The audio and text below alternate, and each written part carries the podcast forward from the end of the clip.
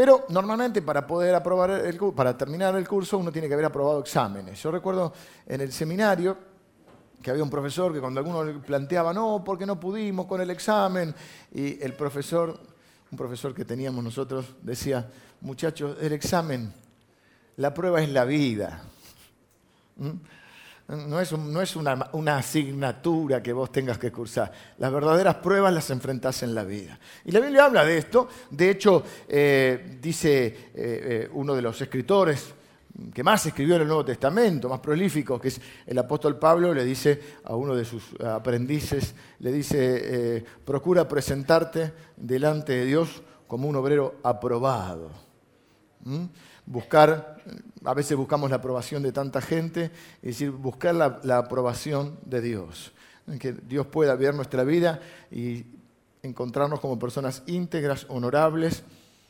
Diríamos, eh, si la Biblia estuviera escrita un poco más argentina, en las buenas y en las malas. Hablo de esto porque eh, hoy vamos a hablar específicamente, sí, de cómo aprobar o cómo superar lo que habitualmente los cristianos llamamos pruebas, lo relacionamos inmediatamente con la adversidad. Creemos que solo es una prueba cuando tengo que enfrentar la adversidad.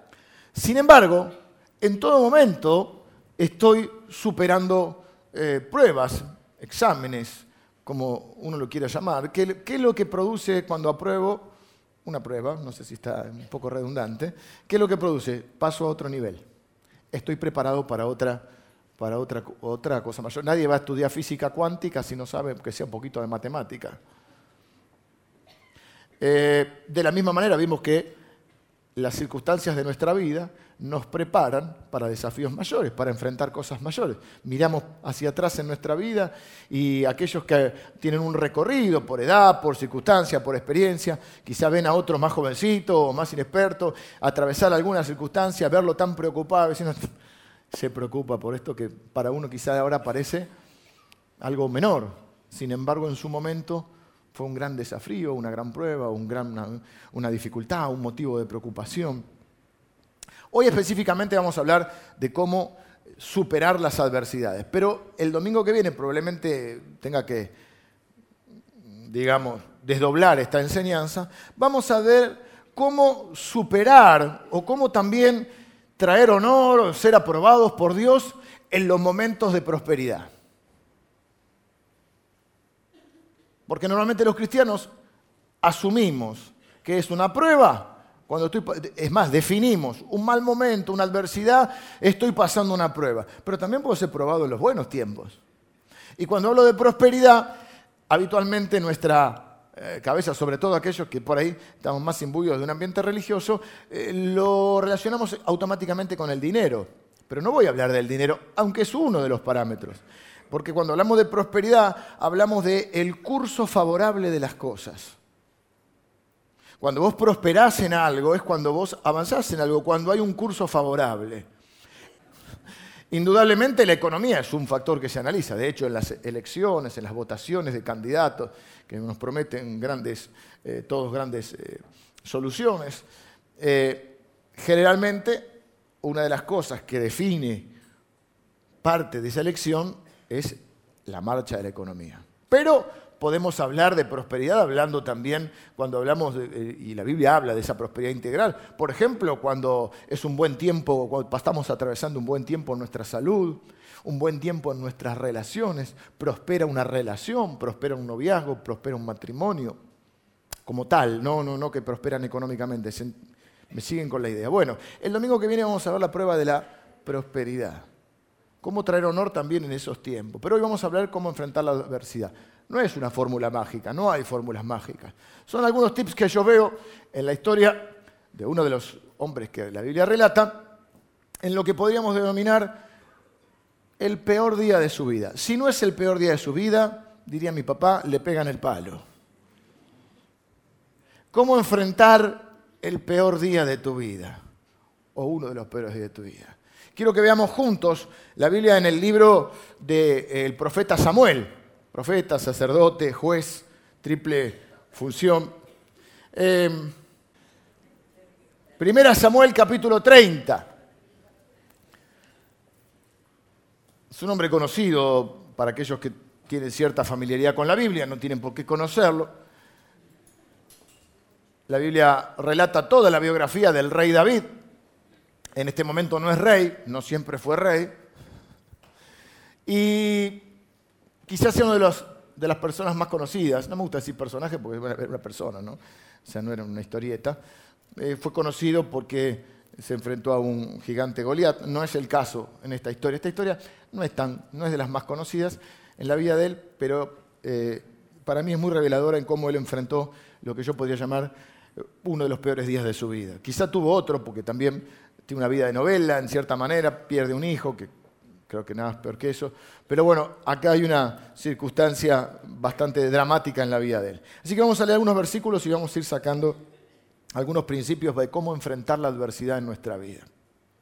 Dios nunca nos prometió eh, que vamos a estar exentos de, de la adversidad. Los que tenemos un tiempo más en el camino de la fe, lo sabemos. A veces, aquellos que estamos empezando en el camino de la fe, por ahí lo entendimos mal o nos, lo enseñaron mal. Porque también hay una enseñanza, una creencia, que, bueno, si vos tenés la suficiente fe, vas a estar eximido de ciertos sufrimientos.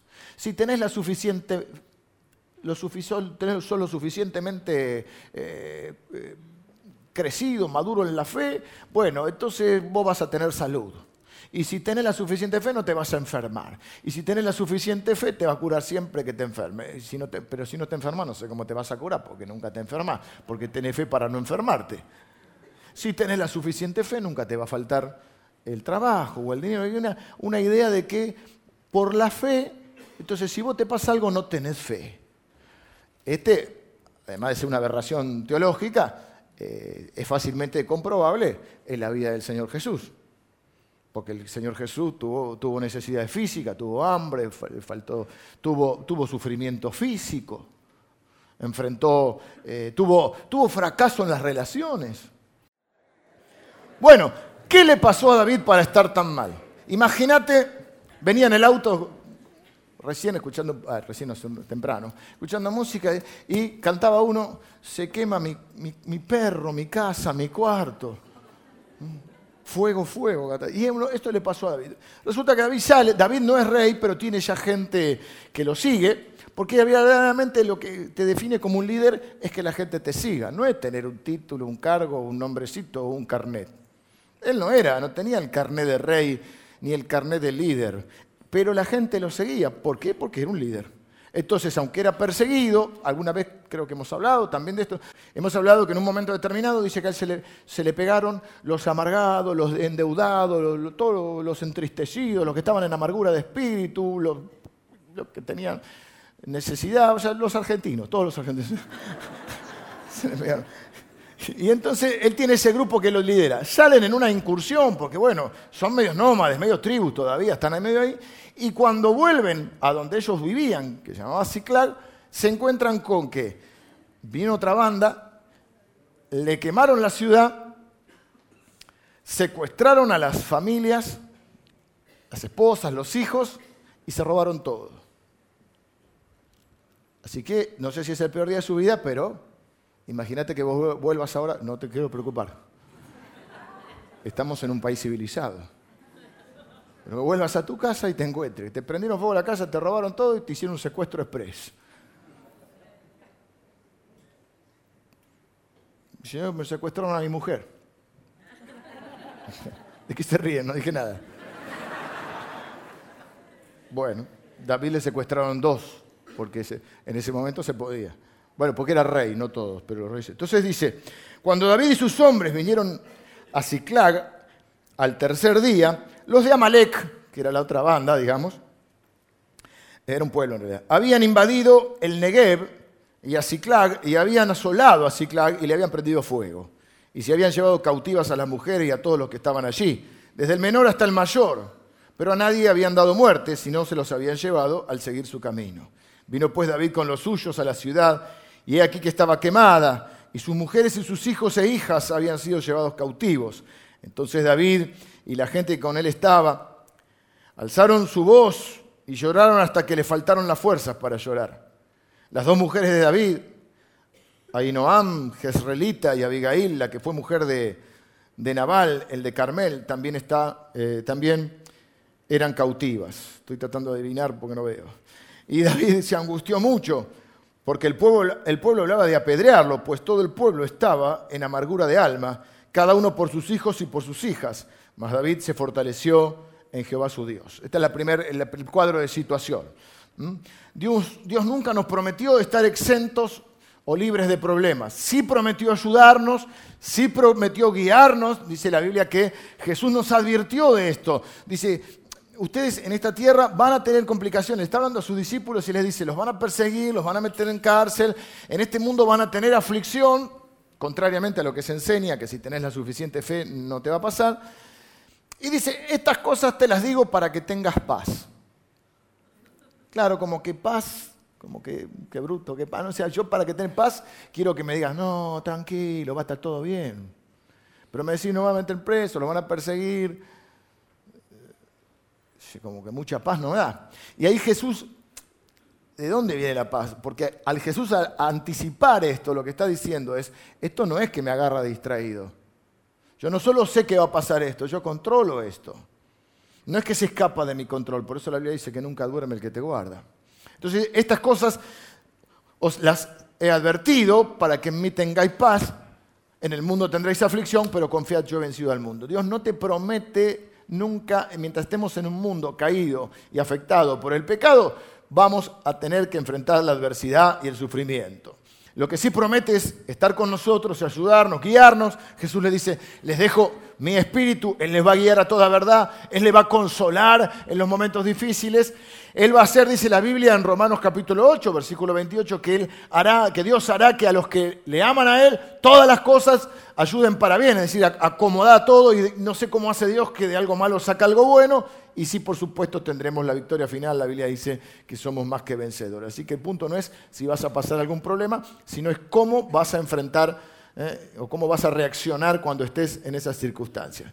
Eh, entonces, él está con la ciudad incendiada, saqueada, su familia secuestrada, suficiente para estar preocupado, angustiado, con miedo, y encima los que están con él ya están empezando a hablar de apedrearlo. Porque cuando hay amargura en tu corazón, salta en los, momentos, en los peores momentos. Porque lo que a veces prueban estas, estas circunstancias es que no teníamos, o nos damos cuenta que no teníamos la fe que creíamos que teníamos, que no estábamos tan sólidos como pensábamos que estábamos. Y la Biblia dice que nosotros debemos pasar por pruebas y que aún nuestra fe debe ser probada, porque cuando nuestra fe es probada y, pone la figura justamente de, atravesar por el fuego, como el oro es purificado, se va purificando nuestra fe. ¿Qué significa esto? Que nuestra fe es más fuerte, que nuestro carácter es más sólido, que, nos volvemos personas más misericordiosas, más comprensivas con los otros, se nos va el juicio que muchas veces podemos tener hacia otros cuando empezamos, pasamos pruebas, por ejemplo, las pruebas del fracaso, cuando nos damos cuenta que no, no, éramos tan campeones de la fe y por ahí juzgábamos a alguno que cuando estaba pasando alguna circunstancia estaba medio, medio flojito en la fe y ahora nos damos cuenta que frente a la adversidad, frente al problema, frente a quizá los problemas futuros ¿eh? que nos angustian, no tenemos la fe que pensábamos que teníamos. Y entonces, esta gente habla de apedrearlo porque alguien, tiene que, alguien hay que echarle la culpa y cuando mm, alguno no, no, nos da el cuero para echarle la culpa a Dios, algunos sí se enojan con Dios y Dios lo entiende. ¿Qué va a ser un Dios que no puede lidiar con un enojo de alguien? ¿Cómo Dios no va a poder lidiar con nuestro enojo? A veces hay que enojarse cuando dijimos la otra vez que si hay alguien donde uno se tiene que ir a quejar y abrir su corazón es delante de Dios. Ahora, cuando no te da el cuero, pues vas y alguien tiene la culpa. Entonces mis padres, eh, eh, mi esposa, el jefe, mi, mi el pastor. Alguien tiene que tener la culpa. Y es cierto que David tiene doble responsabilidad, o, tiene la responsabilidad, porque el que tiene la autoridad tiene la responsabilidad. Si algo está claro y hemos, bueno, he aprendido yo, es que yo puedo delegar autoridad, pero no puedo delegar responsabilidad. La responsabilidad no se delega. No, y se te encomendó algo. Si lo que pasa es que yo se lo encargué a fulanito, vos le delegaste autoridad para que él lo hiciera, pero la responsabilidad no se delega. Yo soy responsable por... Debo ser responsable. Por mi familia, por ejemplo.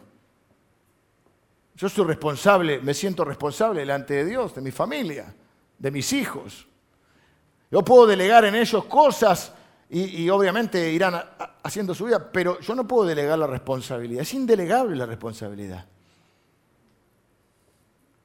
Entonces David se siente con responsabilidad porque él es el que toma en cierta manera las decisiones, él es el, líder del grupo, él es el que salió en esa incursión y de alguna manera quedó desprotegida la ciudad o no, lo suficientemente protegida. Entonces hablan de apedrearlo, ¿por qué? Porque cuando están amargados, pues esto eran todos, se han juntado todos los amargados, todos, ya venían así. Y encima con esta amargura del alma, ahora sale. Fíjate que necesitas estar claro en tu mente, porque cuando estás amargado y enfrentas la adversidad, a veces reaccionás de la peor manera. Porque estaban a punto de matar al único que podía darles una solución. ¿Cómo manejar la adversidad? Número uno, vamos a ver los verbos. Dice que David lloró y se angustió, al igual que los que estaban con él, hasta que no tenían más fuerzas ni para llorar. Número uno, absorber el impacto. Cuando vos recibís una mala noticia, cuando vos enfrentás una crisis, una adversidad, una circunstancia, a veces es un dolor que ya no tiene, digamos, una resolución, la pérdida de un ser querido, o, o algo que no solo es una mala noticia, sino que te preocupa para el futuro. Estás a punto de perder el trabajo, tenés miedo de perder el trabajo, está a punto de terminarse una relación, te están a punto de dejar. Recibís un mal diagnóstico médico y no solo te, da el, el, baldazo de agua fría, el shock del momento, sino que empezás a pensar qué va a suceder. Porque acá no es solo la pérdida de me robaron o bueno, prende la ciudad y bueno, se reconstruirá. Le secuestraron la familia, él no sabe qué va a pasar con su familia. Y esto no es una historieta, es un hombre como vos yo que tiene sentimientos. Ponete en la situación, llegas, no te quiero preocupar, llegas a tu casa, todo incendiado y te secuestraron la familia. ¿Qué hacer? Primero, frente a las malas noticias hay que absorber el impacto. Lo peor que podemos hacer es negar. yo conozco personas, no es, un, no es un juzgamiento, es una descripción, que le llamo negadores seriales. Ah, sí, falleció un ser querido, pues estamos contentos, pues nos vamos a encontrar en el cielo. Diría Moria, si querés llorar, llorar. No podemos... No, va a estar todo bien. No sé si va a estar todo bien. Vamos a ver. ¿Qué está pasando? Ese cristianismo artificial que nos han vendido, ¿no? Que porque somos cristianos, como que si uno está triste o angustiado, no tiene fe. Parece que la fe tenés que estar siempre pum para arriba, ¿no? Chau, chau, chau, chau. Y la Biblia no dice eso. La Biblia dice, el que está alegre, cante alabanza, el que está triste, haga oración. Por eso en la iglesia, obviamente, guiamos la adoración, pero no estamos todo el tiempo, cante, cante, salte, baile, parece el capataz de la adoración. No, no, si hay alguien que está triste, no lo haga saltar y cantar, que haga oración. No es falta de fe estar triste, no es un cristianismo artificial que no tenemos sentimientos. Sí, tengo la esperanza o la certeza que me voy a encontrar en el cielo con mi padre que ya no está. Pero ¿qué te voy a decir? Que estoy feliz.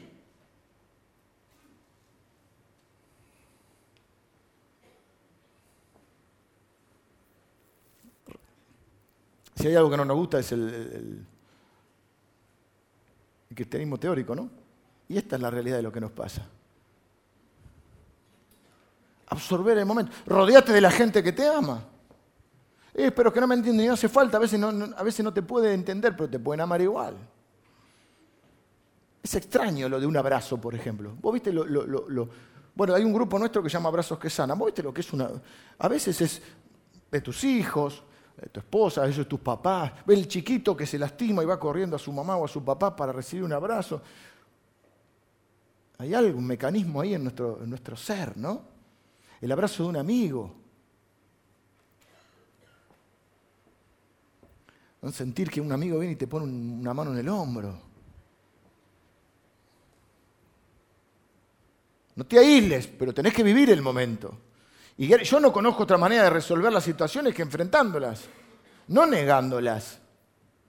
No dando respuesta de, escuelita dominical, oh, sí, sí, teóricas. Digo, no, digo que esté mal la escuela dominical, me refiero a, la, solamente la teoría. La Biblia dice sobrellevar las cargas los unos con los otros. Así que dice que David se angustió y lloró y tuvo su momento, pero no se quedó ahí.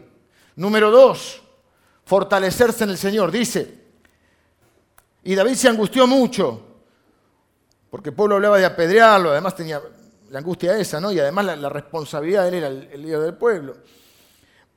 Pero al final del versículo 6 dice, más David, o pero David, se fortaleció en Jehová su Dios. ¿Es Jehová tu Dios o no lo es? Fortalecete en él. ¿Qué fortalecerse? ¿Qué significa que se fortaleció en Dios? Que buscó a Dios. Buscó la ayuda de Dios. Dios nos ha dado las, las viejas disciplinas cristianas, como la oración, como poder encontrar en la palabra de Dios las promesas de Dios. Hay gente todavía que cree que orar es un deber, es, una bendición, un privilegio que vos tenés que podés acudir a Dios. Como cuando eras chico y te pasaba algo, podías acudir a tu papá o a tu mamá. Podés acudir a Dios. Si la vida es difícil, si en la vida hay sufrimiento, ¿qué sería de nosotros sin Dios? Abrir nuestro corazón delante de Dios, orar, buscar en su palabra promesas pertinentes a nuestras circunstancias, aferrarnos a sus promesas. Por un momento, no te quiero amargar, pensa, porque no se ora como se ora cuando uno está en problemas. No se ora de la misma manera, por eso la Biblia está incluso así, pienso yo, hay una pequeña diferencia en cuanto dice orar y clamar, ¿viste? Este pobre clamó en el pozo de su, de su desesperación, dice, este pobre clamó y Jehová lo oyó y lo libró de todos sus temores, cuando estamos asustados, angustiados. Y vos orás, sobre todo cuando hay, eh, el horizonte está negro. No te quiero por eso eh, amargar el domingo, pero pensá por un momento nada más. Lo bueno que estás acá, así que de alguna manera estamos vivos y estamos, de una u otra manera se ha superado, pero pensá en los momentos, eh, los peores momentos de tu vida. ¿Cómo oraste? Si eras cristiano. Bueno, y si no sos cristiano también, ¿eh? Porque hay algunos que hasta prometen cualquier cosa. Señor. Y si no, le van, caminan hasta Luján y el otro busca eh, prometer algún sacrificio y otro eh, le pide al gauchito Gil y otro busca, eh, no sé, cada uno busca como puede. Somos sobrevivientes.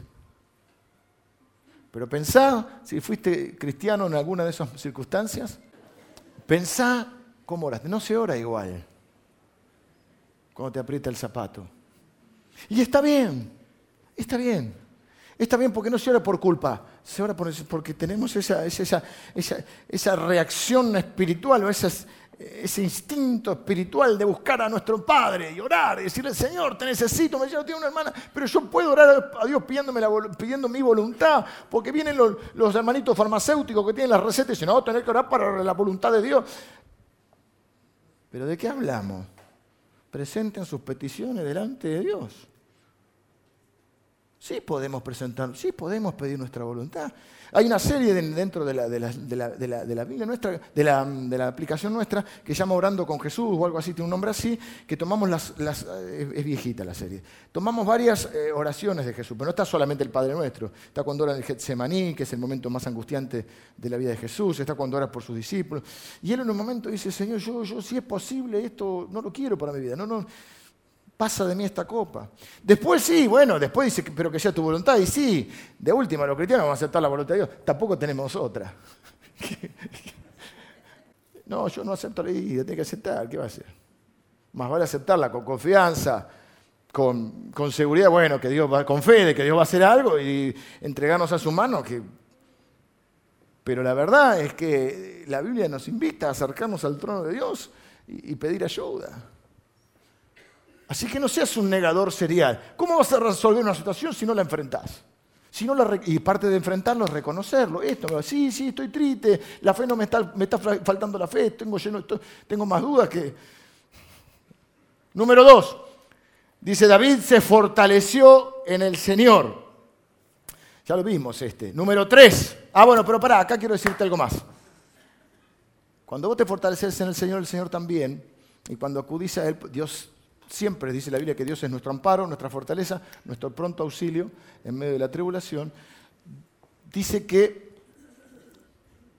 Dios le fue poniendo en su camino personas o situaciones para poder ir dirigiéndolo. Pero necesitaba primero absorber el impacto porque si no uno está turbado. Y en esa turbación uno se queda, alguno se queda así, ¿viste? ¿Por qué? Porque está quieto si conoce que yo soy Dios. Bueno, esa es una. Pero ¿qué te dice Dios a vos? Porque ahora vamos a ver el punto 3. Y otro está, no, no, va para allá, va para allá, vuelve. Quédate un poquito quieto. Está aturdido. Y el otro dice, vamos a apedrearlo. No, ¿no te das cuenta que estás apedreando al único? Si vas a, al único que te puede dar una solución. Algunos creen que su problema es su esposo o su esposa. No te das cuenta que no estás valorando la bendición que Dios te dio. Seguís jugando con eso. Está mi mamá acá, pero mi mamá nunca dijo así mi mamá. Pero ella dice, seguí, seguí. Seguí hinchando con eso.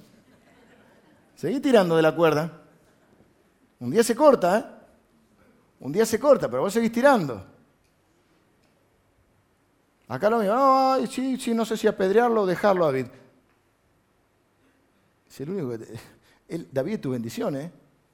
Dice que David dijo al sacerdote Abiatar, hijo de Ahimelech, te ruego que me acerques el efod. El efod era para, consultar a Dios, era una, forma que ellos consultaban a Dios. Y Abiatar acercó el efod a David. Déjate ayudar también, ¿eh? Hay gente que no se deja ayudar. ¿Saben lo que significa amable? Alguien que se deja amar. Hay gente que no se deja amar. No es amable. La amamos igual porque Dios nos manda amarlos, pero la hace difícil, ¿eh? Ayudable que se deja ayudar. Él se dejó ayudar. ¿Por qué razón no me dejaría ayudar? Por orgullo. Y David consultó. David primero absorbió el impacto, David se fortaleció en el Señor, David consultó a Jehová diciendo, perseguiré a estos merodeadores, los podré alcanzar. Y él le dijo, síguelos, porque ciertamente los alcanzarás, y de cierto librarás a los cautivos. Buscar la dirección. David consultó a Dios. Y cuando Dios te hable, está implícito, hacele caso. Si no, ¿para qué preguntar?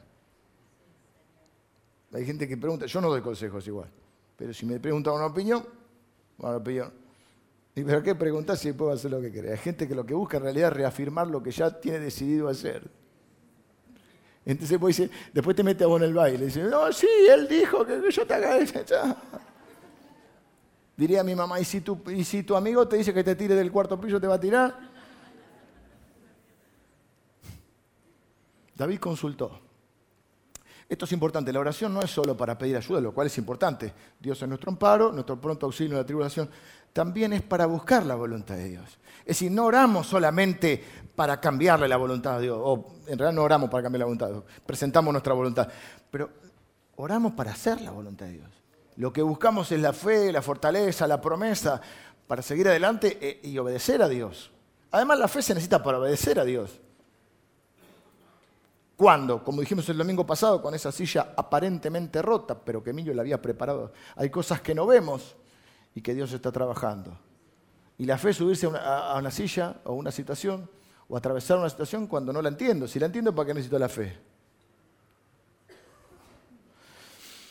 David consultó a Jehová. Entonces, cuando vos estás en un momento, primero afrontalo para, para, para sacar la angustia, o por lo menos para expresarla, para estar un poco más claro en tus ideas, fortalecete en el Señor, en su palabra, en sus promesas. Deja que el Espíritu Santo de Dios te consuele. También son los momentos de esos momentos de angustia donde la oración, donde Dios se manifiesta y vos sentís que, Dios que la presencia de Dios te inunda. Lo sentí de otra manera. Lo sentí de otra manera. Dice la Biblia que Dios consuela a los humildes y al Espíritu Santo una de las cosas, como la Biblia, una de las características o de los nombres, eh, le dice que es, el Espíritu Santo es el que nos trae el consuelo de Dios, el que nos consuela, es el que nos enseña, que nos guía, es el que nos consuela. Para que en nuestras tribulaciones, para que una vez que nosotros superemos esa tribulación, podamos consolar a otros. Y vos te sentís ahí, el Espíritu Santo te conmueve como nunca. Buscó la dirección de Dios y lo hizo. ¿Por qué?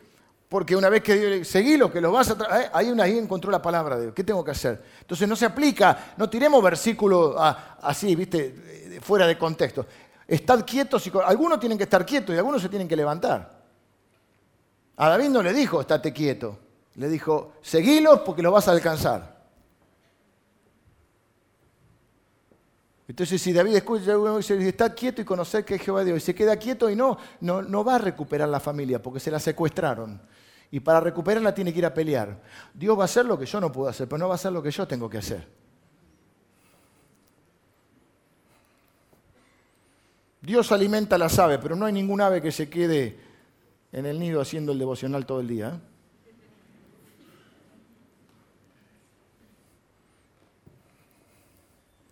Ni llega tarde al trabajo porque tiene que hacer el devocional. Número cuatro, no darte por vencido, no darse por vencido. Dice David, versículo 10. No, vamos a leer el 9. Vamos a leer el 8. No, el 8, el 8 ya está. El 8 le dice, seguí lo que lo vas a alcanzar. Y en el 9 dice, partió pues, pues y así entonces, eh, de acuerdo a lo que Dios le había dicho. Partió pues David, él y los 600 hombres que con él estaban, y llegaron hasta el torrente de Besor, donde se quedaron algunos. Y David siguió adelante. ¿Ven? Ahí tiene los, bien puede marcar usted los verbos. Con 400 hombres, porque se quedaron atrás 200 que cansados no pudieron pasar el torrente de Besor. David siguió adelante. Muchos se cansaron y se rindieron. No te rindas. Pero David siguió adelante a pesar del tener el mismo cansancio, de tener los mismos problemas, de tener la misma tristeza y las mismas angustias y aún más, porque no solo era lo que a él le estaba pasando, sino que él se sentía responsable por los demás. ¿Qué diferencia? Algunos no se hacen responsables ni de lo propio. La culpa es del esposo, la esposa, el padre, el hijo, el, Espíritu Santo. David se sentía responsable y, y tenía parte en esa responsabilidad. Ellos habían hecho una incursión, vuelven, encuentran todo quemado y salen de vuelta. En un versículo va a decir, ahí sí me tengo por eso si no, no lo voy a ver. Luego, cuando los van a encontrar, porque no quiero, no quiero spoilearte, no, te voy a spoilear si me Pero ya habían pasado varios días, y viste que vos después que recibís mala noticia o que te agarra ese shock adrenalínico cuando te pasa algo, después quedas agotado algunos les pasa cuando tienen que estudiar para un examen. Qué problema, ¿no? La vida es. Pero viste, te preparaste para un examen, 50 cafés, no dormiste, vas ahí a, dar el examen, y terminó el examen y vas, ah, te dormís ahí. Y o una, una, circunstancia que te, levanta la adrenalina y después quedas como agotado. ¿viste? Yo, como si me hubieran pegado. La tensión, ¿no? Bueno, David vive todo eso siguen adelante. Algunos se cansan. La Biblia dice, no nos cansemos de hacer el bien. Hasta hacer el bien cansa. Algunos no se cansan de hacer el mal. No se cansan de perder el trabajo. No se cansan de engañar a la mujer. No se cansan de mentir. Se cansan de robar. Pero hacer el bien cansa.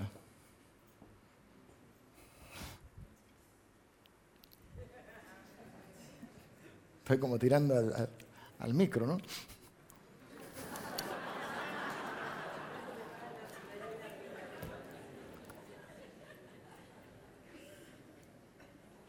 Sigue adelante. La única manera de, aprobar, de, superar las pruebas es seguir adelante. Sigue adelante, no te rindas. La gente abandona muy fácil. Muy fácil.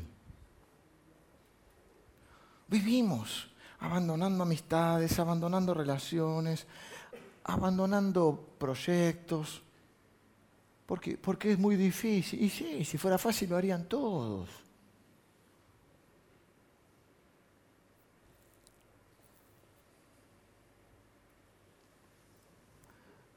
Escuchate esta. ¿Cómo estamos de hora? Uh, tenemos que correr. No te canses, no te canses. Ya termino, ¿eh? ya está, ya está. Dice, eh, bueno, 200 se cansaron, pero otros siguieron adelante. Y hallaron en el campo un hombre egipcio, el cual trajeron a David y le dieron pan y comió y le dieron a beber agua. Le dieron también un pedazo de masa de higo, eh, lo trataron como un rey, y dos racimos de pasas. Y luego que comió volvió en él su espíritu porque no había comido pan ni bebido agua en tres días y tres noches. No sos el único que tiene problemas. Hay personas que todo el mundo la defrauda porque todo el mundo tiene que correr por sus problemas. ¿Cómo no están para atenderme? ¿Cómo no están ¿Cómo no me llaman? ¿A cuánto llamaste esta semana? No, porque no me visitan. ¿A cuánto visitaste? A veces cuando estamos viviendo circunstancias difíciles, y lo entiendo, nos pasa a todos, creemos que somos los únicos que tenemos problemas. Usted no sabe lo que me pasa. Usted no sabe lo que a mí me tocó sufrir en la vida. No. ¿Vos sabés lo que le tocó sufrir a mí? Bueno, no a mí, a otro. Todos tenemos nuestras penas. Todos tenemos nuestras luchas. Digo esto porque en el medio de, la corrida y cuando están tratando de saber, ni saben a dónde fue, estarían siguiendo las huellas, como las películas del oeste. Me di un, encuentro en un canal que existe en mundo después de Real y un par de cosas. ¿eh? ¿quién es esta? Bueno, están dando todo el western, una serie de western, spaghetti western Clint Eastwood, una cosa de loco. Bueno, van la huella, estos no saben dónde están. En eso se encuentran con uno medio muerto, un egipcio. O sea, para un extranjero, para ellos nadie. La vida de esa persona no valía nada. Al punto que cuando empiezan a verla y le dan de comer, quiero decir, tienen tiempo todavía para ocuparse de otros. Y eso tiene fruto. Y eso tiene, porque hay una ley espiritual, que lo que sembrás cosechás y lo que parecía un problema, no, no paremos porque este nos va a demorar, nos va a distraer, no, no tengo, este es el que tiene, este es el que Dios va a usar para traernos la solución. ¿Por qué? Pregúntame. Ahora te lo cuento. Porque no va a ser que el mundo es chico. El mundo es un país. Este egipcio era un esclavo. Como estaba enfermo, el amo, como la vida no valía nada, más o menos como ahora. Y estaba enfermo, lo dejaron ahí para, no, para que no les demorara. ¿Quién era el amo de este? Preguntame. Era, vos podés creer que era una malecita.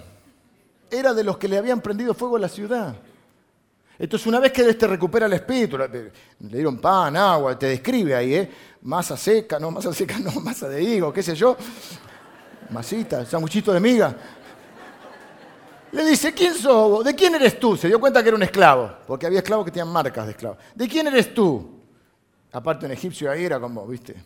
¿Y de dónde eres? Y respondió el joven egipcio, yo soy siervo de una malecita. No me diga. ¿Sí? ¿De dónde venís? Y me dejó mi amo hoy, hace tres días, porque estaba yo enfermo. Pues hicimos una incursión, mira, es educado, ¿eh? Una incursión, por no decir que fueron a saquear una ciudad. Hicimos una incursión a la parte del Negev, que es de los Cereteos y de Judá, y al Negev de Caleb, y pusimos fuego a Ciclag. Vengo de incendiar Ciclag. ¿Ves que si no estás claro? Pero David ya estaba claro, porque había procesado, porque absorbió el impacto, porque se fortaleció en Dios, porque consultó a Jehová, porque hizo caso y porque siguió adelante. Y cuando hace todo eso, está claro, porque en un ataque de ira dice, ah, vos prendiste fuego en la ciudad, matemos, te mato acá. Si lo mata, no tiene la respuesta a lo que necesita. Y él está claro y le dice, vos sos de... ¿Se entiende la historia? Este era esclavo de uno de los amalecitas que eran los que habían ido a prender fuego a la ciudad. Él había estado ahí. Entonces, ¿vos podés decirme dónde están? Sí. prometeme que no me vas a matar. Quédate tranquilo, le dijo. Entonces, este, que parecía una demora, un problema, que vos no tenés tiempo para ocuparte de los demás, este es tu salida, David. Chanfle. La siembra y la cosecha. Bueno, van, llegan hasta el campamento. Así que ya están varios días sin dormir. Y miren lo que dice. Lo llevó pues y aquí que estaban desparramados sobre toda aquella tierra, comiendo y bebiendo y haciendo fiesta por todo el gran botín que habían tomado de la tierra de los filisteos y de la tierra de Judá. Venían de un raíz delictivo. No solamente habían eh, robado Ciclac, sino también a los filisteos, que era otra tribu. Y dice, y los hirió David desde aquella mañana hasta la tarde del día siguiente. Yo creo que algunos no tienen bendición porque son vagos. Yo vamos a estar peleando un día y medio, deja. Deja. Y, y, no escapó de ellos ninguno, sino 400 jóvenes que montaron sobre los camellos y huyeron. Y libró David todo lo que los amelecitas habían tomado, y asimismo libertó David a sus dos mujeres. Y no le faltó cosa alguna, chica ni grande, así de hijos como de hijas, eh, del robo y de todas las cosas que les habían tomado, les habían robado. Todo lo recuperó David. Tomó también David todas las ovejas y el ganado mayor, y trayéndolo todo delante, decía, de, todo delante, o sea, poniendo todo ahí adelante, decían, este es el botín de David. Quiero eh, terminar con esto. Vengan los músicos. Quiero aclarar, esto no es una fórmula mágica. No son los cuatro pasos para ser feliz. No, son algunas puntas que yo veo, algunas pautas que yo veo en David para cómo enfrentar una situación adversa o dramática en su vida. Y creo que estos principios se desprenden de esta, de esta historia y creo que son profundamente bíblicos y que los podemos aplicar. No es fórmula mágica. Hay una tensión entre lo que tenemos que hacer y nuestra profunda y absoluta dependencia de Dios. Pero a veces creemos que dependencia de Dios es no hacer nada. Y depende. Hay momentos en que Dios te dice no hagas nada. Pero hay momentos que te dice seguí adelante, hace esto. Y David siguió, no se rindió, se mantuvo enfocado a pesar del Egipto, él sabía, para, no, se, no se distrajo, se mantuvo enfocado. Se esforzó, hizo, enfrentó a los enemigos. Así que hay una responsabilidad nuestra de actuar y hay una dependencia de Dios. Y Dios va a hacer lo que yo no puedo hacer. ¿Qué es lo que ha prometido? Ayudarnos.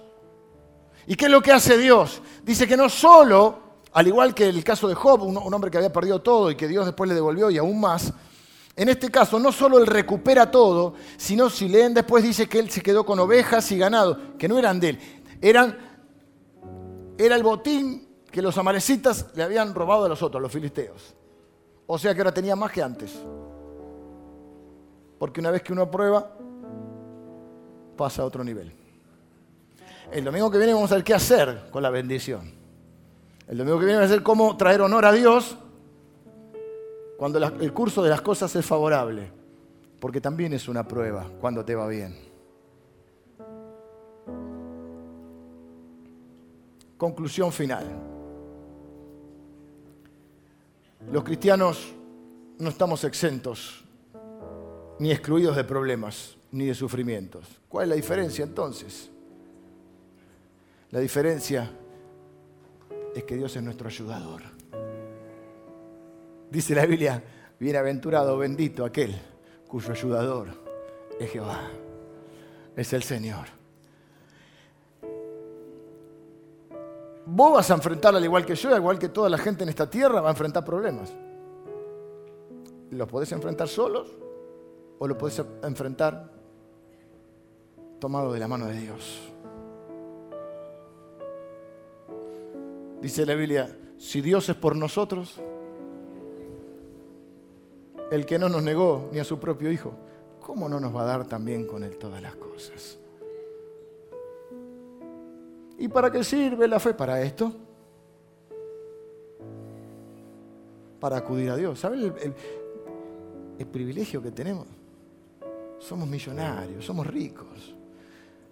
De poder ir al Padre y saber que no hay nada imposible para Dios.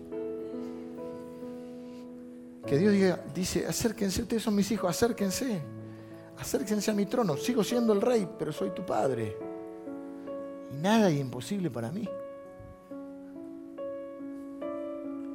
Somos millonarios. Y vos creías que los ricos eran nosotros. Que te puedes acercar confiadamente a Dios. Y que no solo Dios es bueno y te entiende. Dios es bueno todo el tiempo.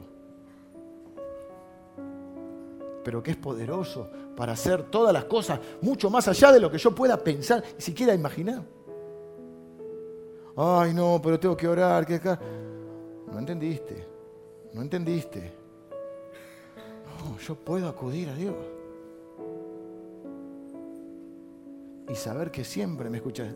Dice Jesús, lo vimos el domingo pasado cuando ora y dice, gracias por escucharme, Padre. Yo sé que siempre me escuchas.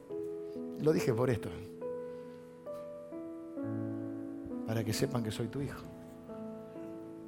¿Sabes? eso es la fe, la certeza de que Dios te escucha, que Él es tu ayudador, que nunca duerme el que te guarda, que no que lo agarró distraído a Dios, puedes acudir a Él, que Él es nuestro amparo y nuestra fortaleza, nuestro pronto auxilio en la tribulación. Quiero orar ahora por aquellos que están pasando pruebas de adversidad. Aquellos que la están pasando medio mal. Y espero y es mi oración que esta palabra te fortalezca. Te dé un poco de claridad en la dirección. Y sobre todas las cosas te dé la fe para seguir adelante. No te canses, no te rindas. Dios no se rinde con nosotros. Le hemos fallado tantas veces y Dios no se rinde. Dice que la buena obra que empezó la termina. Señor, oro por cada uno de mis hermanos en esta mañana, Padre. Te doy gracias por sus vidas y te doy gracias por tu palabra, Señor. Te doy gracias, Señor, porque tus ojos están de noche y de día sobre nosotros. Como buen Padre que cuidas de nosotros. Señor, a veces nuestra fe no entiende o tropieza al enfrentar adversidades porque por ahí sentimos que, que lo que creíamos no era así, que era de otra manera, que, que falló, que será cierto que Dios me cuida. No estamos exentos del sufrimiento en esta vida. Pero gracias porque te tenemos a ti, Señor. Y porque hoy estamos aquí. Porque hoy estamos aquí, Señor. Eso quiere decir que hasta aquí nos has ayudado, Señor. Y Señor, porque como hijos tuyos estamos seguros que tú tienes planes de bien para nosotros. Y Señor, estamos seguros que de alguna manera todo lo que sucede en nuestra vida lo harás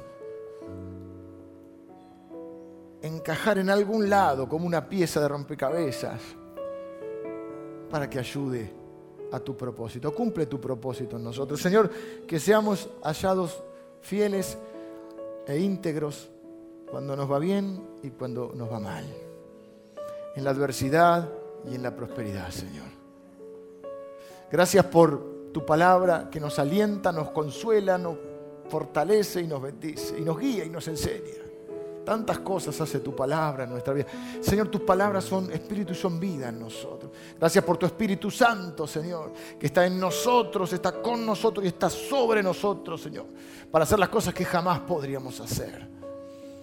Gracias, Señor, porque tú consuelas a los humildes. Yo te pido que consueles a aquellos que están enfrentando la adversidad hoy. Pero que su fe, Señor, no, no, no, no se debilite, sino que tu palabra, Señor, haga que esa fe sea sólida. Padre, que una vez superada la adversidad, una vez superada la prueba, tú encuentres nuestras vidas, nos encuentres a nosotros y puedas vernos como hijos de los cuales sentirte orgulloso, Señor. Hijos de los con los cuales encuentres en nosotros contentamiento. Que seamos honorables cuando nos va bien y cuando nos va mal. Bendigo a cada uno de mis hermanos, en el nombre de Jesús. Amén.